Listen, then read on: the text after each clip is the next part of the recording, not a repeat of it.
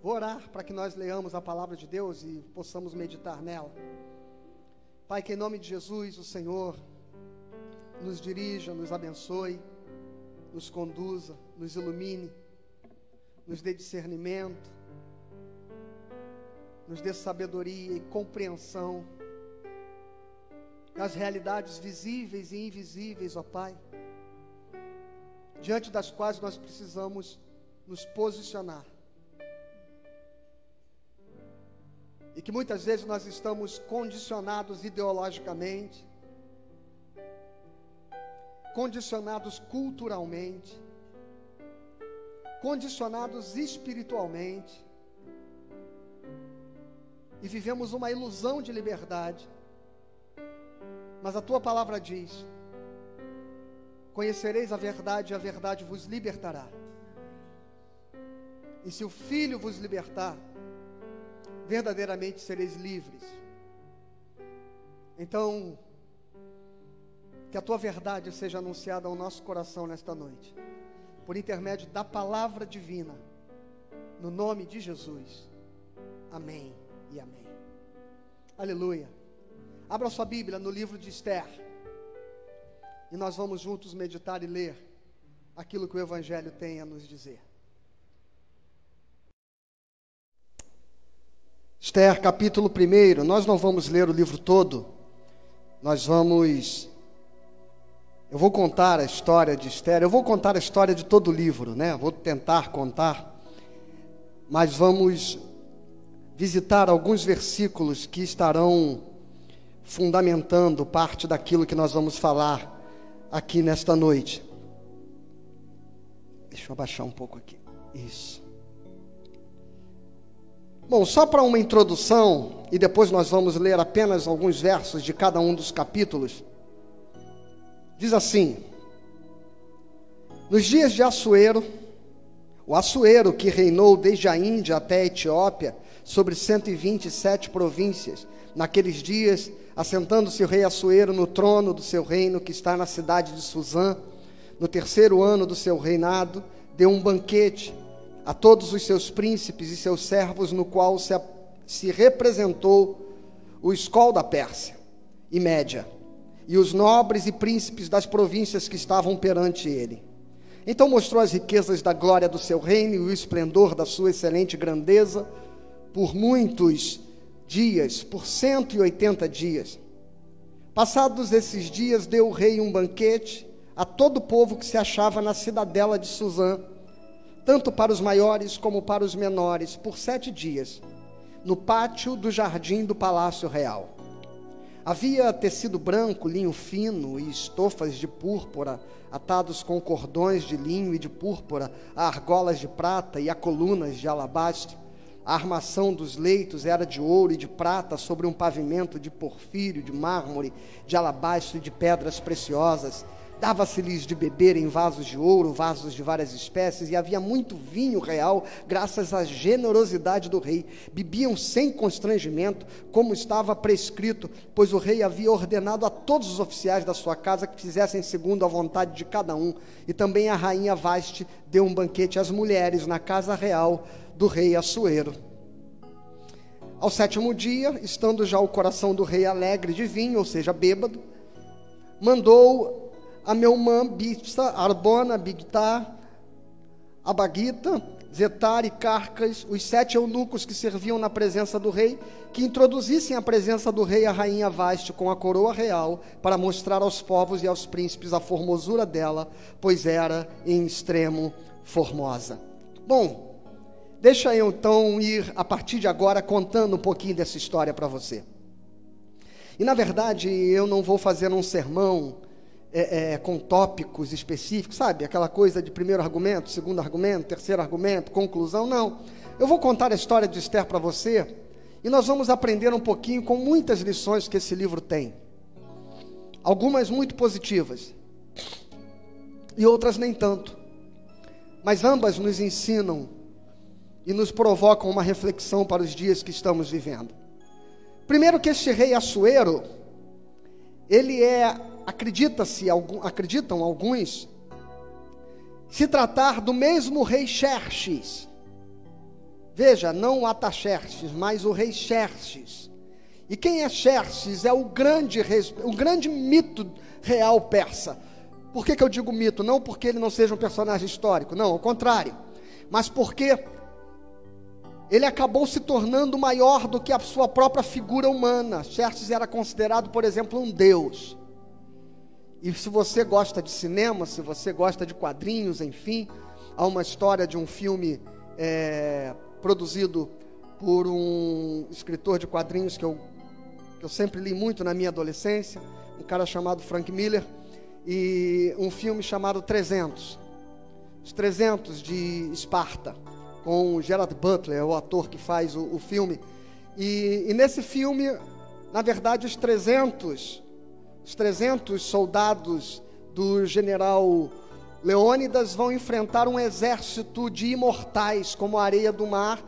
E um ator brasileiro, Rodrigo Santoro, faz o grande rei Xerxes, que ele é representado como um gigante, inclusive, no filme.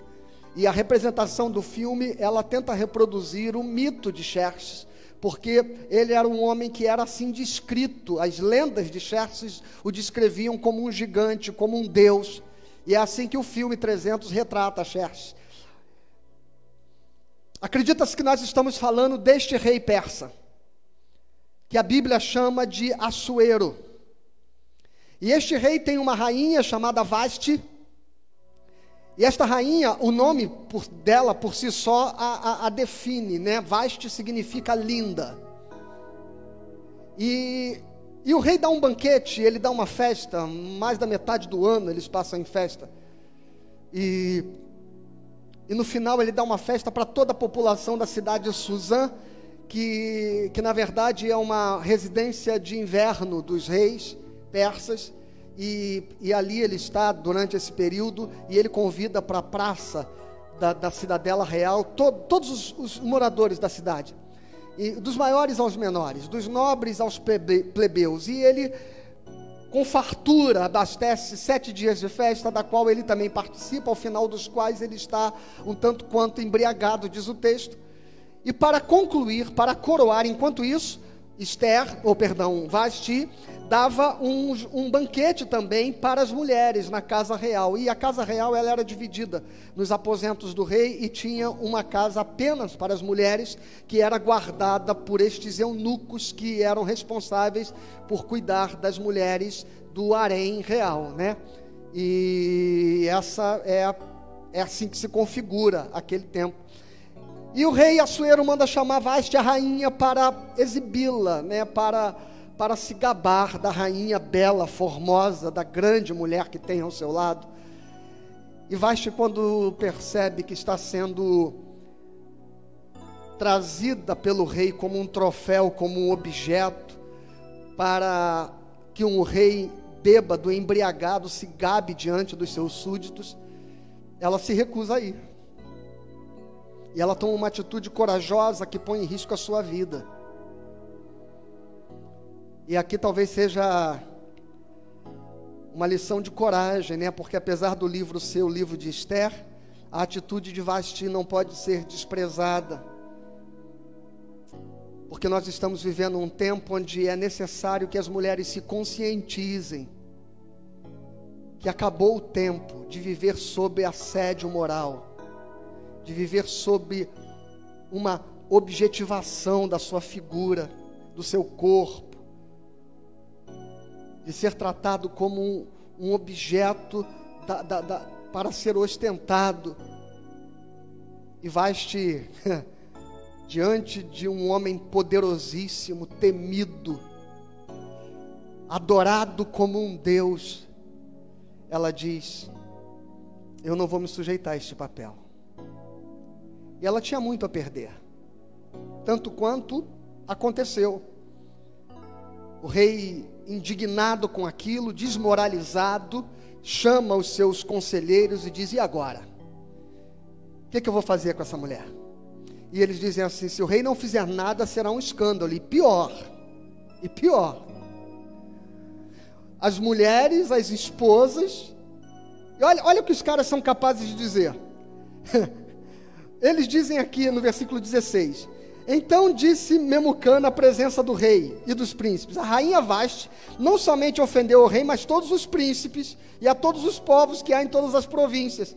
Porque a notícia de, do que fez a rainha chegará a todas as mulheres, de modo que desprezarão o seu marido quando ouvirem dizer: Mandou o rei Assuero que introduzisse em sua presença a rainha, porém ela não foi Hoje mesmo as princesas da Pérsia e da Média, ao ouvirem o que fez a rainha, dirão mesmo a todos os príncipes do rei, e haver, dirão mesmo a todos os príncipes do rei, e haverá daí muito desprezo e indignação. Olha que coisa curiosa, né?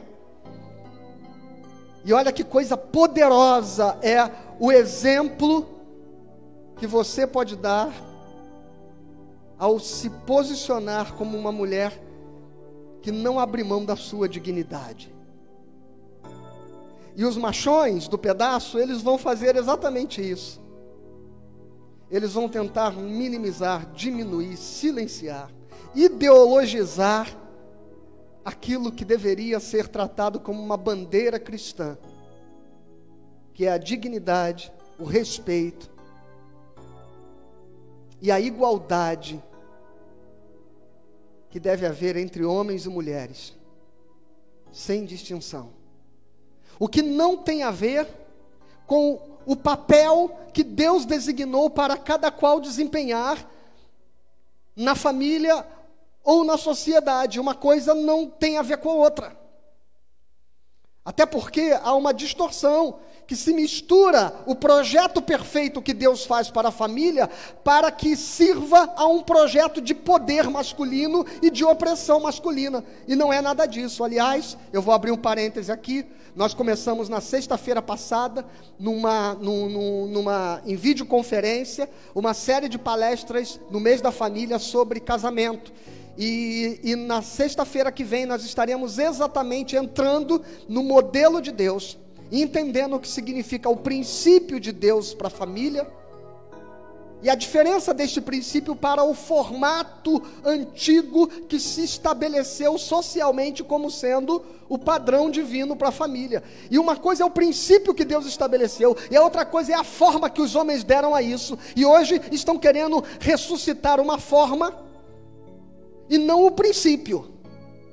Mas eu não vou dizer para você tudo que nós precisamos refletir a respeito disso. Se você é casal, você pode aí nos grupos da igreja é, é, compartilhar o seu desejo de participar da nossa videoconferência e estar conosco na sexta-feira às 20 horas, será pelo aplicativo Zoom, onde nós vamos fazer uma videoconferência e você precisa comunicar o seu desejo de participar para que a gente possa dar acesso, porque a reunião não é uma reunião de acesso livre, é uma reunião onde estão acessando aqueles que de alguma forma é, é entram em contato conosco para que nós, inclusive, mantenhamos uma uma segurança adequada para a nossa comunicação e para a nossa informação ali, porque ela é interativa, os casais participam e teremos mais algumas sextas-feiras desta série de palestras sobre o papel do homem, da mulher e dos filhos no projeto familiar que Deus estabeleceu segundo as Sagradas Escrituras. Se você está curioso, vem conosco na sexta-feira para participar do nosso encontro, viu?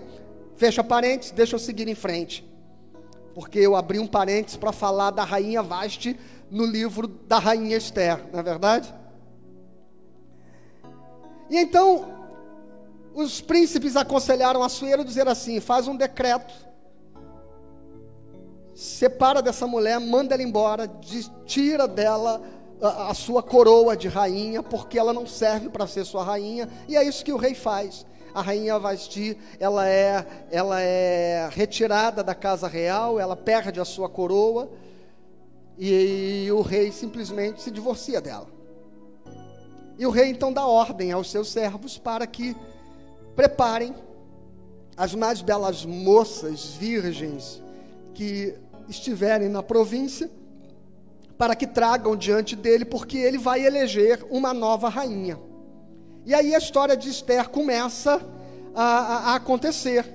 Diz o capítulo 2, versículo 1.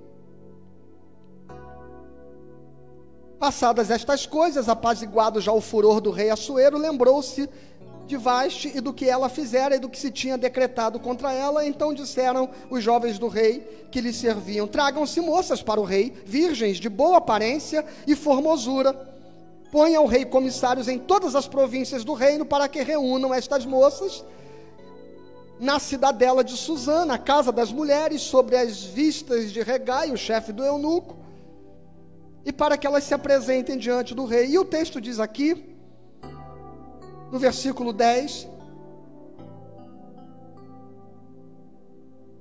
perdão, perdão, é, é, versículo 8, em se divulgando, pois, o mandado do rei, foram ajuntadas muitas moças, e diz aqui: levaram, final do versículo 8 diz: levaram também Esther à casa do rei.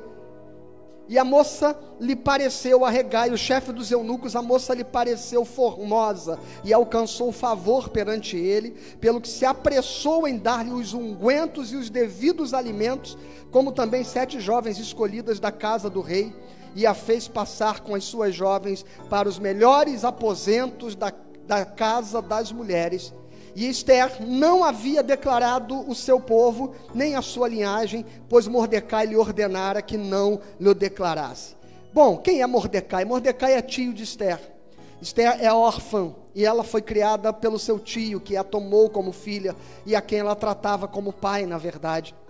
E, e, então Esther é levada, e o eunuco acha ela uma moça tão linda, mas o texto insinua que ela está numa grande desvantagem em relação às moças da casa real, porque as moças da casa real naturalmente têm um outro padrão de nutrição, de cuidado, de asseio, de beleza, de perfumes, e Esther é só uma moça simples, e eles estão em Suzã, eles estão no, na cidadela persa, porque aquele povo havia sido levado cativo por Nabucodonosor, e, a, e, e, Mordecai é desta linhagem que foi levado cativo com o filho do rei jo, Joaquim de Judá, quando o povo foi para o cativeiro. Então nós estamos falando de hebreus que estão em cativeiro, uma geração de gente que, que de, do povo judeu que nasce em, em cativeiro, e ali era a condição que Esther vivia. E quando ela chega e o, o, o Regai, o chefe dos eunucos, vê a beleza dela, ele apressou-se, diz assim, dar comida para ela, em, em, em, disponibilizar a ela os perfumes, os ungüentos, que todas as outras moças já habitualmente usavam, porque ele entendia que aquela moça, ela era especial. Aleluia. Mas há um detalhe aqui que eu quero dizer para você. No versículo 10 diz assim: Esther não havia declarado o seu povo, nem a sua linhagem, pois Mordecai lhe ordenara que não o declarasse. Eu gosto disso, irmãos, porque muitas vezes, nesse tempo que a gente tem vivido, o povo de Deus, ele acredita que, que esta, esta designação é que o qualifica para alguma coisa. Né, dia desses, logo que se nomeou, eu não vou falar de política não, tá? É um exemplo, porque eu vou falar de, dessa conjuntura aqui, e então eu vou fazer alguns paralelos, mas sem nenhuma, nenhum teor crítico é, é, direto. É, mas curiosamente, né, o, o ministro que foi com a saída do Sérgio Moro e coisa e tal, é, é foi elevado ao ministério do presidente um pastor presbiteriano. Um pastor presbiteriano. E eu lembro que logo naquele dia eu recebi uma mensagem de texto no grupo da igreja que alguém dizia: "Vamos vamos orar por fulano de tal que agora é ministro, porque ele é pastor presbiteriano". E eu cá com meus botões, fiquei quietinho na minha, pensando no meu coração dizendo: "Porque ele é pastor presbiteriano? Não, porque ele é um ministro de estado".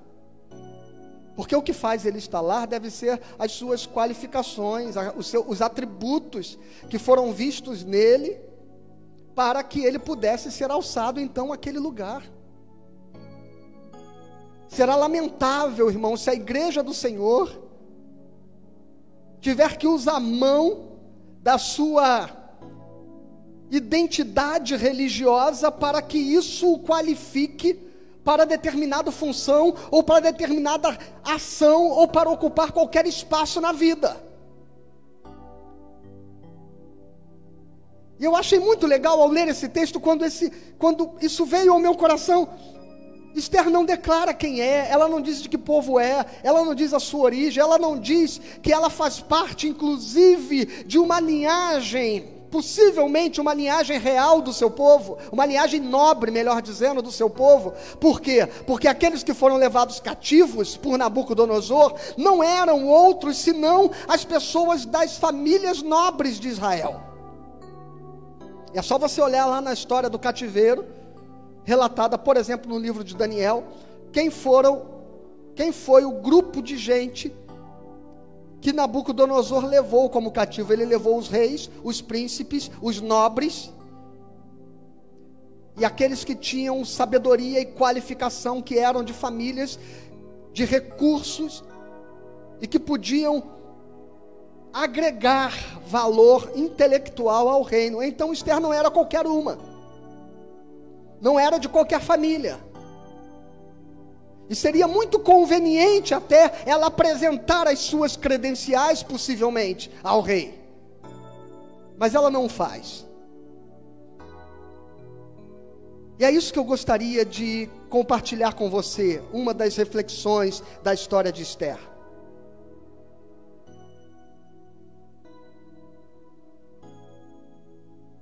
Que aquilo que deve que devem ser as suas credenciais para qualquer coisa. Sobretudo deve ser aquilo que o texto fala a respeito da beleza de Esther, sobretudo deve ser o seu caráter, a sua idoneidade, a sua boa índole, a sua boa conduta, a sua qualificação, a sua capacitação técnica a sua honestidade, a sua decência, o seu equilíbrio, a sua prudência. De modo que que você não seja tentado e nem a igreja de Cristo seja tentado a conquistar espaços porque faz parte de um grupo seleto de gente que hoje está na moda.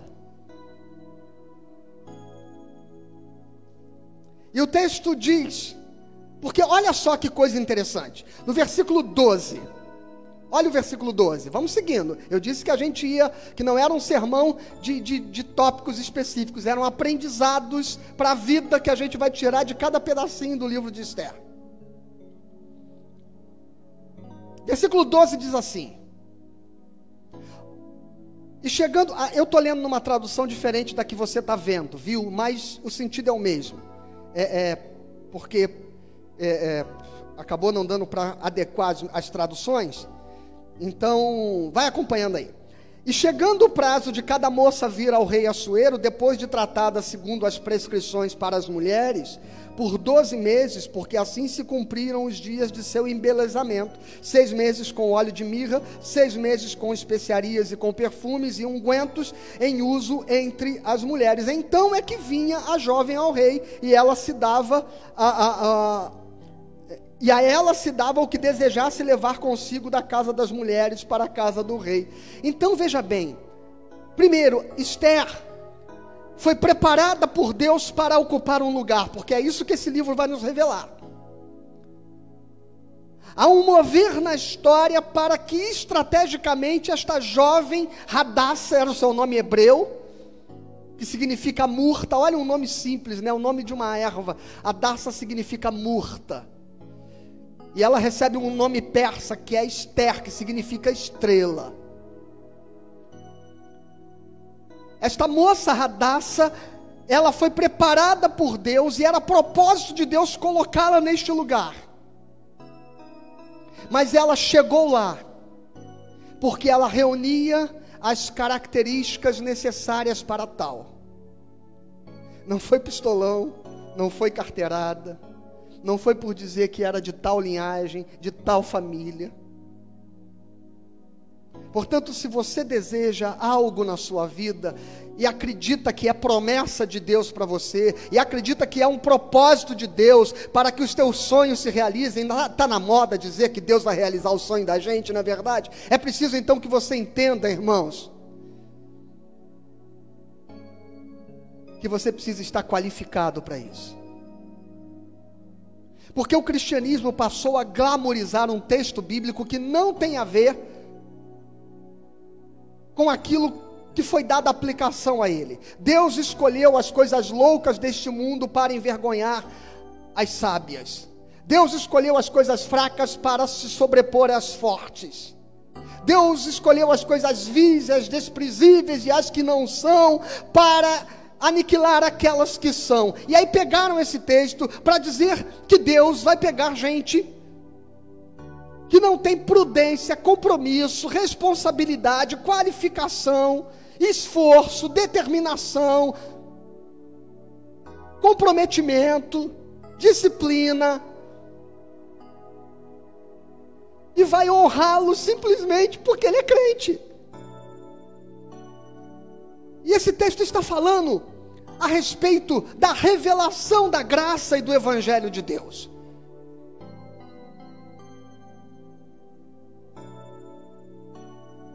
Não está dizendo que se você quiser ser um médico de destaque, você será levado a este lugar porque Deus te chamou, você é filho de Deus, Deus tem um projeto na sua vida, de modo que Ele vai te honrar sobre todos os demais, para que você seja um médico desqualificado, que não se esforçou, que não batalhou, que não estudou, que não correu atrás. Mas você fez uma campanha de prosperidade.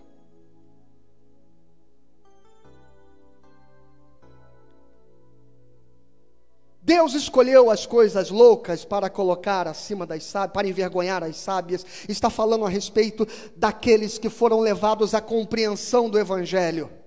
Para dizer que não é a sabedoria humana que leva o homem ao conhecimento de Deus, mas a revelação sobrenatural do Espírito Santo. E é disso que o apóstolo está falando, irmãos. E veja, e apesar de todas as qualificações naturais que Esther já possuía, o texto diz que ela passou um ano, doze meses sendo preparada, seis meses tomando banho de unguento de mirra e mais seis meses debaixo de especiarias, de todos os cosméticos, com, toda, com todos os, os, os recursos disponíveis da Boticário, da Rinodê, da Avon, da Jequiti,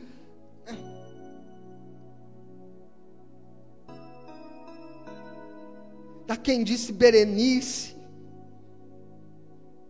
O texto está dizendo aqui que tudo que havia à disposição de melhor para as princesas do que diz respeito a cosméticos, Esther ficou 12 anos sendo preparada. Então, olha só, a gente adora dizer como Deus usou a rainha Esther, como Deus colocou ela no lugar certo, para a hora certa, para o momento certo, para que através dela ele trouxesse libertação e salvação ao seu povo. Mas eu quero dizer a você que ela teve que se preparar e se qualificar para aquele lugar. Então, irmão, se você está orando para que Deus use você, para que Deus Deus faça da sua vida um instrumento do seu agir no mundo e na história. Tira da sua cabeça.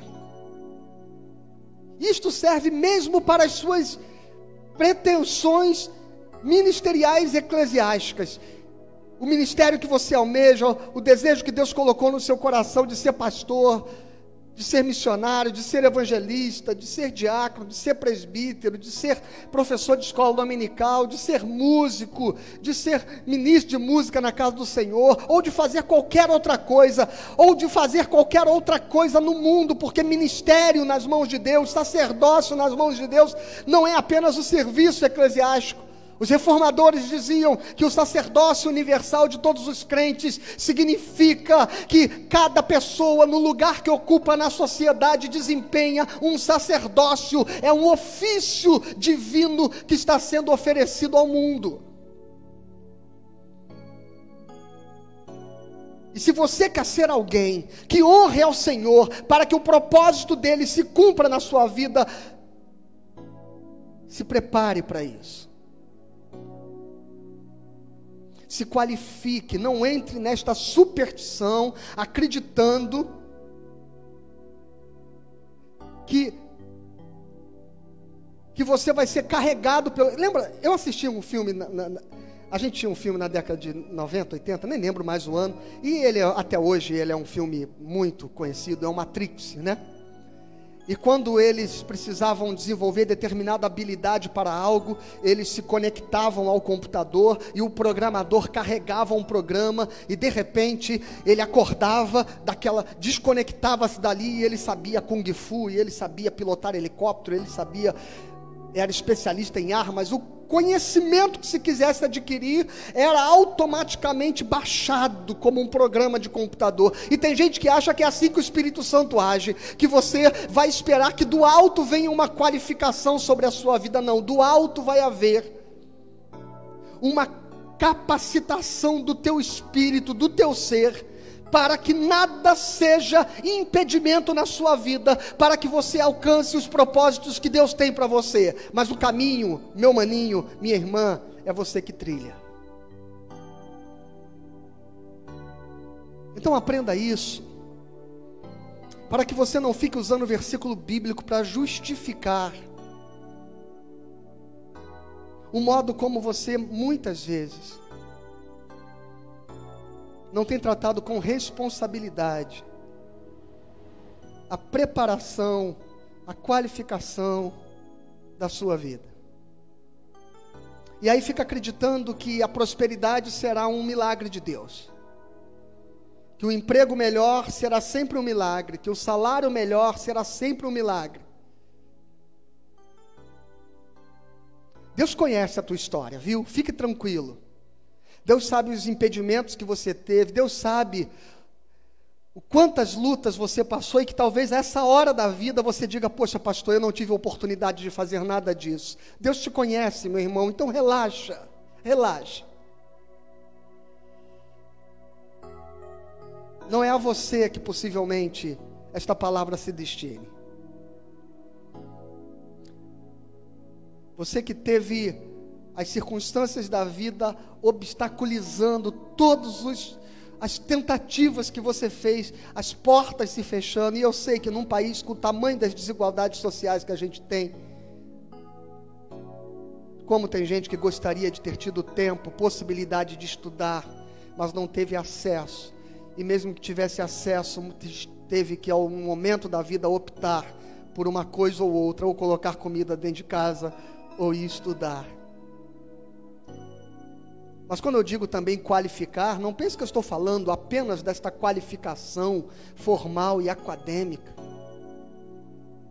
Também tem a ver com o esforço de você ter se tornado a mãe que se tornou, o pai que se tornou, o trabalhador que se tornou, mesmo que seja de um emprego braçal, mesmo que tenha sido dentro das possibilidades da sua vida, mas você fez o melhor. Então eu não estou aqui glamorizando como qualificação, como boa formação, apenas aqueles que têm acesso a esta qualificação acadêmica. Não, não, então relaxa. Não é isso que eu estou dizendo. Dito isso, vamos seguir em frente. Então, o capítulo 2, no verso 15, nós vamos encontrar a seguinte citação. E Esther, filha de Abiail, tio de Mordecai, que a tomara por filha quando lhe chegou a vez de ir ao rei, quando ela chegou a vez dela de ir ao rei, nada pediu, além do que disse Regai, eunuco do rei, guarda das mulheres. E Esther alcançou o favor de todos quantos haviam. E Esther alcançou o favor de todos quantos haviam. E esse versículo é muito importante, irmãos. Sabe por que, que ele é muito importante? Porque a gente precisa parar de glamorizar. Gente que não dá testemunho do Evangelho e que tem sido alçada como ícone representativo do Evangelho e do povo de Deus.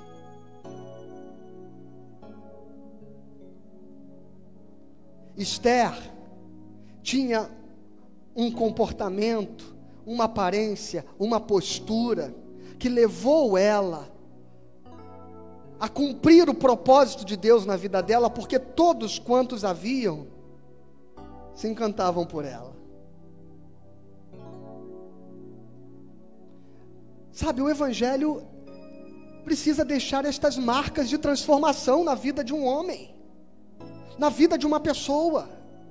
O Evangelho precisa trazer ao nosso coração a consciência de que nós precisamos trazer o nosso temperamento e colocar aos pés de Cristo. Que nós precisamos trazer o nosso linguajar e colocar aos pés de Cristo. Que nós precisamos trazer os nossos pensamentos, as nossas posturas e colocar aos pés de Cristo e encarar Cristo como sendo o modelo da nossa beleza. E já que eu estou falando da beleza de Esther.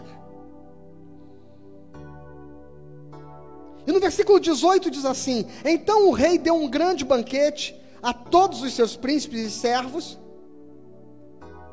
E olha o que diz este verso, irmão, e era o banquete de Esther. Por quê? Porque Esther foi escolhida rainha. Quando, ela, quando todas aquelas moças se apresentaram diante do rei, Assuero se encantou por Esther e disse a ela: E a fez rainha no lugar de Vaste, está no versículo 17 isso. E então diz o texto: E o rei deu um banquete, ele diz: era o banquete de Esther, era o banquete que estava oficializando Esther no seu lugar de rainha. Agora escuta isso. Era o banquete de Esther. Concedeu o rei alívio às províncias e fez presentes segundo a generosidade real.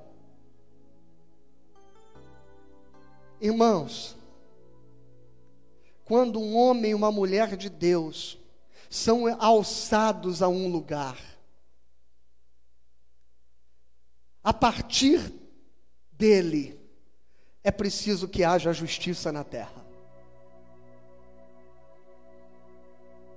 Quando um homem e uma mulher de Deus, e, daqui a pouquinho, aqui na frente, nós vamos ver Esther já tentando aconchambrar sua vida ao sistema, para não se expor, para não se colocar em risco, para não se indispor com o rei, para não prejudicar a boa imagem que ela tinha diante do seu marido, o rei, e Mordecai, o seu tio, vai repreendê-la severamente, dizendo: Não foi para isso que você foi colocada aí. Você foi colocada neste lugar para não se omitir diante das injustiças. Qualquer que seja o lugar que você ocupa na sua empresa, no seu trabalho, onde quer que seja, o cristão precisa ser aquele que, onde esteja, a partir da sua presença, a justiça se manifeste. E a primeira coisa que o texto diz, quando houve o banquete de Esther, a partir daquele momento, houve alívio para os, os povos da terra. Alívio significa que os tributos que sugavam os recursos dos pobres, eles diminuíram. Que a exploração, que a opressão diminuiu com a presença de uma mulher de Deus ali naquele lugar. E este é um sinal, irmãos, de se a igreja de Cristo tem sido uma igreja verdadeira e cumprindo o seu papel na história a justiça precisa se manifestar. E se a igreja ganha relevância, e se a igreja ganha um banquete real, e se a igreja ganha privilégio, se a igreja ganha visibilidade, se a igreja ganha honras, mas isso não é capaz de se traduzir em transformação e justiça social. Esta igreja não entendeu qual é o projeto de Deus para a sua vida. E lá no final do livro de Esther, nós vamos perceber o quanto Mordecai, que é um homem brilhante em todo o livro, no final, no último versículo do livro, a gente já começa a ver como ele se afasta do que significa o papel do povo de Deus na história. E eu não vou antecipar essa história para você, não. Vamos seguir em frente. E então, diz o capítulo 3 que um certo homem chamado Amã alcançou o favor do rei, se tornou um dos principais homens do rei, e o rei o colocou acima de todos os outros príncipes, de todos os outros nobres, e o rei decretou que Amã fosse honrado por todos da terra, mas havia um homem, especificamente um homem, que não se dobrava diante de Amã, porque não era simplesmente prestar referência a um rei, era o desejo que eles tinham, que Amã tinha, de ser reverenciado como Deus, tanto quanto Xerxes era reverenciado como Deus. E Mordecai disse assim: Não, nós não nos prostramos diante de outros deuses. Nós não nos ajoelhamos diante de homens dando a eles caráter divino.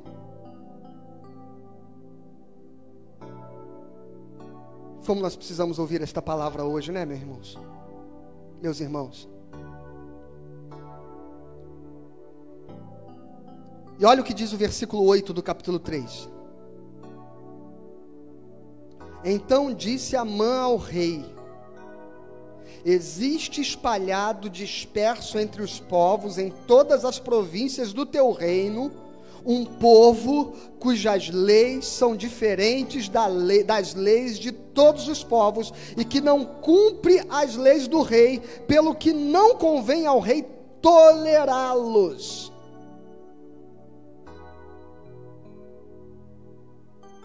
Sabe qual era o sonho do meu coração, irmãos?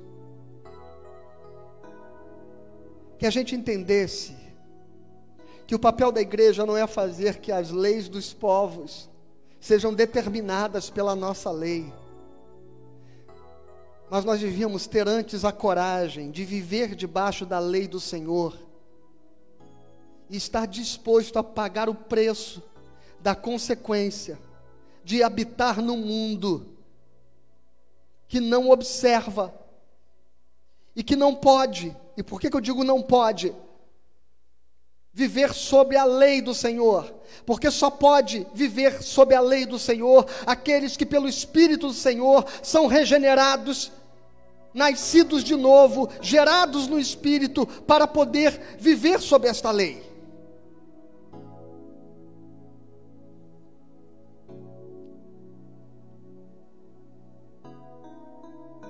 E Mordecai teve a coragem de ser assim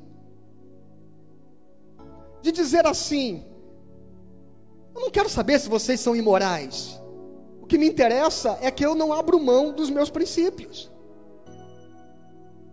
Eu não quero saber se as leis civis autorizam isto ou aquilo. O que interessa é que eu e o meu povo, nós somos testemunhas de um princípio maior e que é diferente de todos os povos. Não me importa se o mundo não se submete às leis do Senhor. Quando eu digo não me importa, não estou dizendo que nós não nos preocupamos e não nos, nos tocamos com isso, com compaixão e misericórdia. Eu digo no sentido de que muitas vezes nós acreditamos que o nosso papel para que nós possamos viver em conforto é transformar as leis de fora para que elas nos favoreçam quando na verdade nós temos que ter é a autonomia, a alteridade, a coragem de vivermos debaixo da lei do Senhor. Porque a lei do Senhor é para o seu povo, irmãos. É para aqueles que foram regenerados e foram dotados do Espírito Santo que lhes capacita a cumpri-las. Querer que o mundo cumpra a lei do Senhor é como perfumar, embalsamar, maquiar um defunto. E tentar fazer, fazer com que ele se pareça com alguém que está vivo.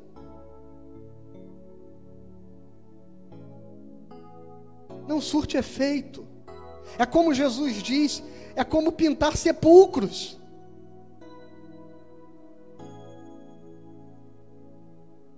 É como usar máscaras. E então, irmãos, Amã convence ao rei Assuero que este povo é um povo que, por não se submeter aos decretos do rei, deve ser exterminado da terra. E Assuero, que confiava em Amã, ele faz um decreto para matar todos os judeus. Mas eu pulei propositalmente o capítulo 2, no versículo 21, até o versículo 23, porque aqui tem um acontecimento central. Mordecai, que preocupado com a sua filha Radassa Esther, que está lá na casa das mulheres reais, ele todos os dias fica rondando na frente do pátio da casa do rei para saber, para tentar capturar alguma notícia. E ele fica horas e horas sentado ali, para sondando, para saber se vai tudo bem com Esther, preocupado com Esther. E num desses momentos ele ouve dois homens conspirando contra o rei. E ele descobre que eles querem atentar contra a vida do rei. E Mordecai, então, ele dá um jeito de dar notícia ao rei de que o rei está sob conspiração, e quando ele faz isso, o que, que acontece? O rei fica agradecido, e aquilo é registrado no livro das crônicas reais. A história de um homem chamado Mordecai, que livrou o rei de uma conspiração de morte, porque investigaram e viram que o que Mordecai falou era verdade.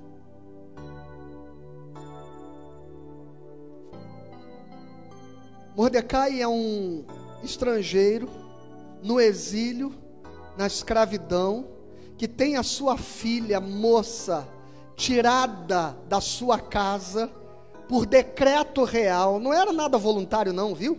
Por decreto real, tomada como rainha pelo rei.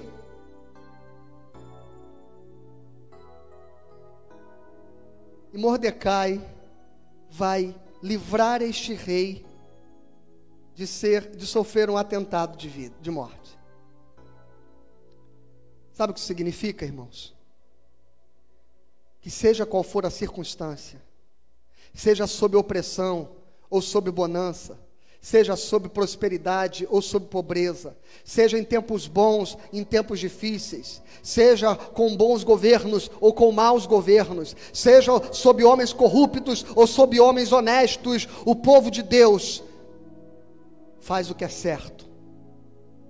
O povo de Deus fica do lado do que é ético, do que é justo, do que é uma linguagem do nosso tempo, do que é democrático, do que é direito, do que é honesto. O povo de Deus não ajusta a sua ética às circunstâncias. O povo de Deus não molda o seu caráter às conveniências. O povo de Deus é o que é. E não importa se ele gosta ou não gosta de açoeiro, ele faz o que é certo. Ele faz o que a sua consciência diz que é justo fazer. Isso vai ser registrado nos livros das crônicas. E aí, irmãos, nós vamos caminhando para o final.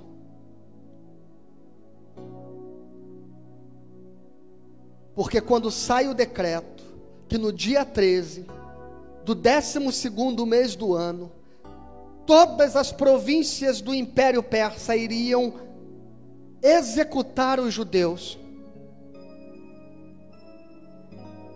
Assuero rasga as suas vestes, se veste de saco e vai para a porta do pátio da casa real. E ele ali e todo o povo de Israel começa a chorar e entra em jejum, em lamentação e em clamor ao Senhor. E no capítulo 4, no versículo 11, essa notícia de que seu tio, ou melhor, seu pai, está ali vestido com roupa de saco na porta do palácio. Quando dizem isso a Esther, versículo 11 do capítulo 4 diz assim: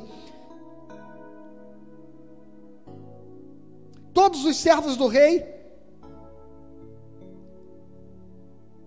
perdão, é, é, é, fizeram saber a Mordecai as palavras de Esther. Não, eu pulei um verso, desculpa, irmãos. Está aqui, verso 2: E chegou à porta do rei, verso 2 do capítulo 4, vestido de pano de saco, E ninguém vestido assim podia entrar na, na, no pátio da cidadela real. E em todas as províncias onde chegava a palavra do rei havia judeus em grande luto, com jejum e choro e lamentação. E essa notícia chegou até Esther.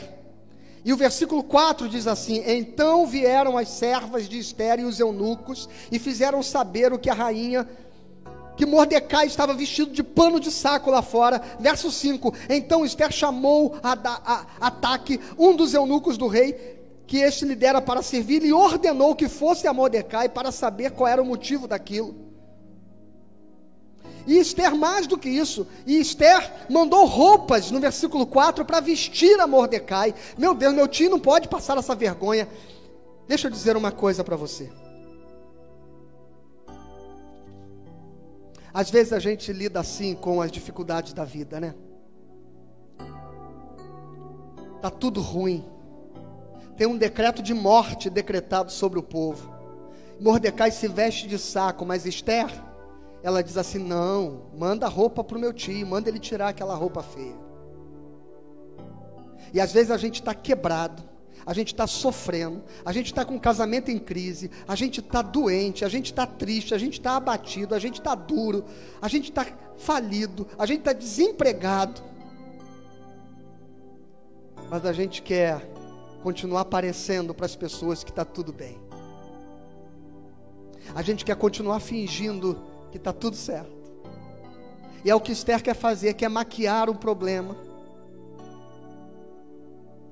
E Mordecai diz: Não, manda dizer para ela que eu estou assim, porque nós estamos ameaçados de morte. E é assim, irmãos, que a gente lida com os problemas. A gente não foge deles. A gente não os varre para debaixo do tapete. A gente não finge sorrisos. A gente não finge satisfação, alegria. A gente não é manequim de Instagram. A gente é, a gente é gente de carne e osso. Nós precisamos admitir quando as coisas não vão bem. E não importa se as pessoas, se isso nos envergonhe, que isso nos constranja, o que você deseja? Você deseja preservar a sua, a, o seu bom nome, ou você deseja salvar a sua vida, salvar seu casamento, salvar a sua família, salvar o seu filho? O que você prefere? Pedir ajuda e revelar a sua humilhação ou manter-se vestido em vestes de linho para que ninguém saiba pelo que você está passando. E sabe o que vai acontecer, irmãos? O seu casamento vai morrer. O seu filho vai se perder, a sua vida se perderá, se você não tiver coragem de se vestir de saco, e não importa quem esteja passando e vendo a sua vergonha, o que importa é que quando você pede ajuda, o Senhor ouve e Ele providencia a salvação para a sua vida. Só que nesse momento, Esther, ao ouvir Mordecai dizendo: Esther, está nas tuas mãos agora, está nas tuas mãos. E Esther diz assim, agora sim, a partir do verso 11 do capítulo 4. E Esther diz assim: Mas pai, ninguém pode chegar diante de Xerxes sem que ele tenha chamado, porque isso é praticamente pedir a própria morte, a não ser que Xerxes estenda o seu cetro com misericórdia. Eu não vou fazer isso. E Mordecai responde assim no verso 13: Então lhe disse Mordecai, mandou dizer a ela, né? Porque ele está lá fora e ela está lá dentro ele manda recado: Não imagines que por estares na casa do rei, só tu escaparás dentre todos os judeus. Meu irmão, presta atenção.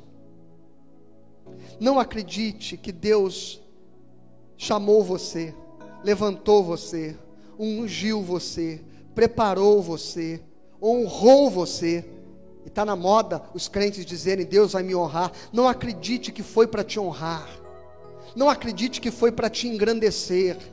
Não acredite que foi para que você ostente para todo mundo o quanto Deus te ama, o quanto teu Deus é fiel contigo. Tudo que Deus tem feito na sua vida é para que você sirva a um propósito. E Mordecai tem que ensinar isso para Esther. Você acha que Deus te levou para esse lugar para que agora você esteja aí e preserve a sua vida, a sua beleza, enquanto o teu povo padece? Esther não foi para isso, minha filha. Deus te colocou aí para um propósito maior. Se Deus te levantou, se Deus te honrou, se Deus te abençoou, se Deus te prosperou, se Deus te deu sabedoria, se Deus te deu inteligência, não é para que você dê de ombro para as pessoas e dizer assim, corre atrás você do teu prejuízo, não, é para que você entenda que a sua vida é para estender as mãos e abençoar. E então Esther cai na real. E mais, tem uma palavra de Mordecai aqui que ela é muito séria. Mordecai diz assim, versículo 14, leia esse comigo. Porque se de todo te calares agora, de outra parte se levantará para os judeus socorro e livramento, mas tu e a casa do teu pai perecereis. Olha o que Mordecai está dizendo. Esse papo, irmãos, Deus vai me honrar, porque eu sou princeso do Senhor, né? Tem gente que é, eu sou princesa do Senhor. Irmãos, Deus não precisa de nós, não, irmãos. Mordecai está dizendo para Esther: Esther, você pode até não fazer aquilo que Deus te levantou para fazer, você pode até se omitir, se acovardar se apropriar da bênção de Deus para a sua vida como se ela fosse para você exclusivamente. Mas eu quero lembrar você que Deus não precisa de você. Se você não fizer o que você tem que fazer, Deus levantará outra salvação para o seu povo. E é isso que você e eu precisamos entender. Irmãos, servir e fazer a vontade do Senhor é privilégio. É um privilégio saber Deus, o Senhor poderia levantar qualquer um, o Senhor pode fazer qualquer um fazer a tua obra, o Senhor poderia usar qualquer pessoa, mas eu te louvo pelo privilégio de ter sido colocado neste lugar. Então, onde quer que você esteja hoje na sua vida, pergunte-se: o que eu posso fazer para mudar o mundo que me cerca? O que eu posso fazer pelas pessoas que perecem ao meu redor? O que eu posso fazer para abençoar a minha cidade, o meu país, o meu estado? O que eu posso fazer? Porque se você não fizer, pode ter certeza que Deus levantará outro para fazer. É um privilégio podermos encontrar qual é o propósito de Deus na nossa vida. É um privilégio. E Esther vai até o rei. E Esther faz um banquete e convida Amã e o rei. Eu vou terminar agora contando como essa história termina.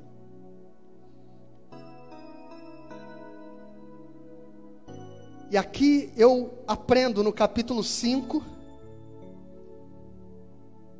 que o fato de, Am de Amã articular sordidamente, o fato dele tramar na surdina aos, aos pés do, dos ouvidos do rei, contra o seu povo.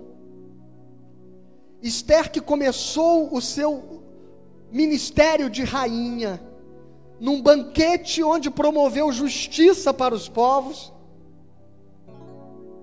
ela vai tratar da crise diante do seu adversário, diante do seu algoz Amã, usando as mesmas armas que sempre usou. A sua delicadeza a sua transparência, a sua verdade. Ela dá um banquete. Esther, ela não muda o seu caráter, ela não faz acordos por baixo do pano, ela não usa as mesmas estratégias dos perversos, ela continua sendo Esther, ela continua sendo idônea, íntegra, verdadeira. E se ela vai falar com o rei a respeito de Amã, ela fala olhando nos olhos de Amã. Porque o crente, irmãos, Eu repito o que acabei de dizer agora há pouco. Ele não molda o seu caráter às circunstâncias.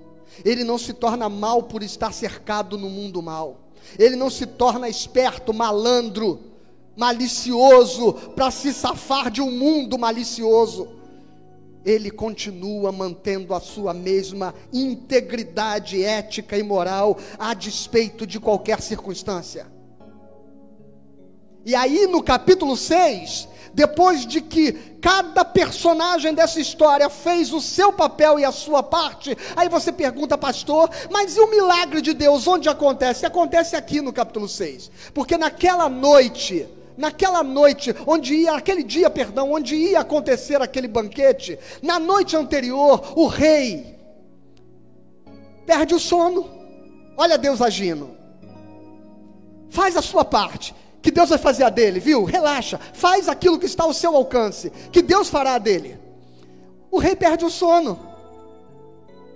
E o rei perde o sono e diz assim: Ah, eu. Tem televisão mesmo aqui na Pérsia, né? A televisão vai ser inventada só lá no século 20. Não tem internet, não tem Facebook, não tem Instagram, não tem WhatsApp para eu conversar com alguém, não tem Netflix para eu assistir. O que, que tem? tem as crônicas da biblioteca. E o rei chama o servo e diz assim: traz lá as crônicas, eu quero ler os acontecimentos mais importantes da história do meu reino. E o rei abre na página, que página que o rei abre? Diz aqui o capítulo 6. Naquela noite o rei perdeu o sono, e aí pegou o livro das crônicas, os feitos memoráveis do livro. E ele achou um feito memorável: o dia que um judeu chamado Mordecai livrou da morte, denunciando uma conspiração. E o rei então diz: que maravilha! E aí ele vai para o banquete de Esther, junto com Amã. E Amã, antes de ir para o banquete, já havia construído uma forca, porque ele queria especialmente enforcar Mordecai. E quando chegam no banquete de Esther, antes que Esther pudesse fazer qualquer coisa, Deus é bom, Deus é bom, e Deus é poderoso, e Ele age misteriosamente Basta que você esteja fazendo a sua parte, ocupando o lugar e seguindo o propósito dele na sua vida, aquilo que ele tem que fazer, misteriosamente ele fará. E o rei diz assim: Amã, meu filho, você que é o meu melhor conselheiro, o homem que eu mais confio neste reino. Deixa eu te perguntar uma coisa, Amã o que o rei deveria fazer com o homem que o rei deseja honrar mais do que a todos os outros homens? Amã abriu um sorriso de orelha a orelha e disse: Rei, você devia pegar esse homem e vesti-lo com as vestes reais colocar a coroa real na cabeça dele, colocar ele em cima do cavalo do rei e chamar todos os demais príncipes da terra para puxar o cavalo e passear com ele diante de toda a cidade, para exaltá-lo diante de toda a população da terra. E o rei olhou para a mãe e disse assim: Obrigado pelo seu conselho. E a mãe já estava esperando o rei dizer que ia fazer isso com ele. Só que o rei disse assim: Amã, você vai ser responsável então de conduzir esse cortejo. Você vai pegar Mordecai, o cara que a mãe ia enforcar. Você vai pegar Mordecai e vai colocá-lo com as minhas vestes, com a minha coroa, em cima de um cavalo, e vai honrá-lo diante de toda a terra. Deus é poderoso para fazer aquilo que nós não podemos fazer de um modo sobrenatural, mas Ele não o fará se nós nos omitirmos de fazer a nossa parte. Ou pelo menos não o fará através de nós. E Esther teve o privilégio de ser a personagem de Deus nessa história.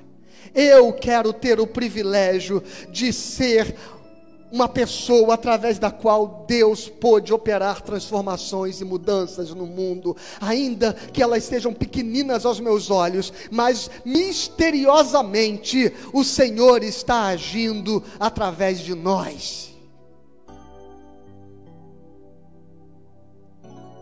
E então, depois daquele cortejo todo, o rei diz assim: Esther, mas qual é a razão mesmo do banquete? E Esther diz assim: É porque tinha um homem, rei, que queria matar esse homem que o Senhor honrou.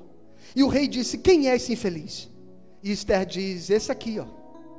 E aponta para Amã, que está sentado na mesa ao lado dela. E a mãe implora ali para que Esther rogue ao rei para que tenha misericórdia dele. Só que nem dá tempo de Esther fazer qualquer movimento, porque ele se joga tão ostensivamente sobre a rainha, sobre o, o, o a cama da rainha ali, na verdade um divã, como se fosse um divãzinho, onde a rainha ficava na sala do banquete, e ele se joga sobre a rainha. Quando o rei entra e vê aquela cena, ele imediatamente manda enforcar a mãe, manda matar a mãe. E aí dizem assim: vamos matar ele como, rei? E alguém diz, Esther diz, ele preparou uma forca para Mordecai. E o rei diz: então pendura ele lá. O problema, irmãos, é que a partir disso, Deus fez com o rei voltou atrás. Não voltou, perdão. O rei escreveu um decreto, porque o rei disse o seguinte: Eu sou um rei, a minha palavra não pode voltar atrás. Eu dei uma ordem autorizando a morte dos judeus e eu não posso revogá-la.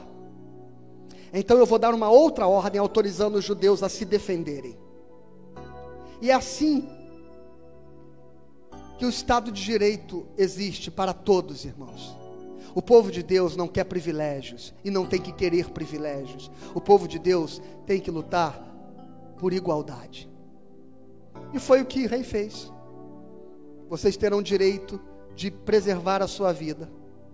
E se houver alguém que queira ter o direito de tirar a sua vida, vocês podem se defender. E aí, o problema é que o último versículo, eu termino aqui capítulo 10, versículo 3 diz assim: O judeu Mordecai se tornou o segundo homem depois do rei Assuero, depois disso tudo. E se tornou grande para com os judeus e estimado pela multidão dos seus irmãos, tendo procurado o bem-estar do seu povo e trabalhado pela prosperidade de todo o povo da sua raça. Apesar de todos os bons exemplos do livro, a gente termina com algo que não é tão belo assim. Mordecai não entendeu que o privilégio que Deus estava dando a ele, ele que tanto ensinou a Esther, não aprendeu a própria lição de que ele não devia estar naquele lugar para lutar apenas por aqueles de sua raça. A igreja de Cristo ela existe no mundo para defender os pobres, os cativos, os oprimidos. A igreja de Cristo não existe em função de si mesma. Nós não somos um gueto. Nós somos um povo que quer ver toda a terra cheia da glória de Deus. Amém? Irmãos, foi uma hora de palavra mas nós pregamos um livro inteiro da Bíblia. E eu espero que você possa ler e reler o livro de Esther. E que você possa refletir e aprender muito sobre como nós, como igreja, devemos nos portar diante deste momento de crise, diante deste momento político e diante de todas as tentações do poder que estão diante de nós. Que Deus abençoe a sua vida. Eu quero orar com você. Pai, em nome de Jesus, eu te agradeço e que esta noite seja uma noite abençoada. E que estas lições de vida, de compromisso, de propósito, elas possam marcar a nossa existência e guiar e orientar a nossa conduta na empresa, no trabalho, no empreendimento, como cidadão, como cidadã, que sobretudo nós entendamos, Pai querido, que as nossas armas são armas éticas, espirituais, poderosas em Deus, para destruir as fortalezas, as artimanhas e as estratégias do diabo, e que nós não sejamos seduzidos por um plano de poder que possa nos desviar do objetivo da nossa vida, que é o objetivo que o Senhor determinou sobre Abraão, de quem somos filhos da fé, que diz que em ti serão benditas todas as famílias da terra. E num determinado momento, este povo chamado Israel acreditou que sobre eles pesava uma exclusividade, um privilégio particular da tua justiça e do teu amor. E por isso, ó Pai querido, esta figueira infrutífera secou sobre a maldição de Cristo ali em Jerusalém. Mas nós, como igreja, não queremos cometer o erro de Mordecai, de acreditar que nós vivemos em função dos nossos privilégios, dos nossos direitos, dos nossos anseios, senão que fomos levantados, Senhor, para que os povos da terra, os pobres da terra, os humildes da terra sejam defendidos pela profecia do teu povo, pela ação do teu povo, onde quer que estejamos ocupando qualquer lugar na história desta sociedade. Ensina-nos isso, em nome de Jesus. Amém e amém.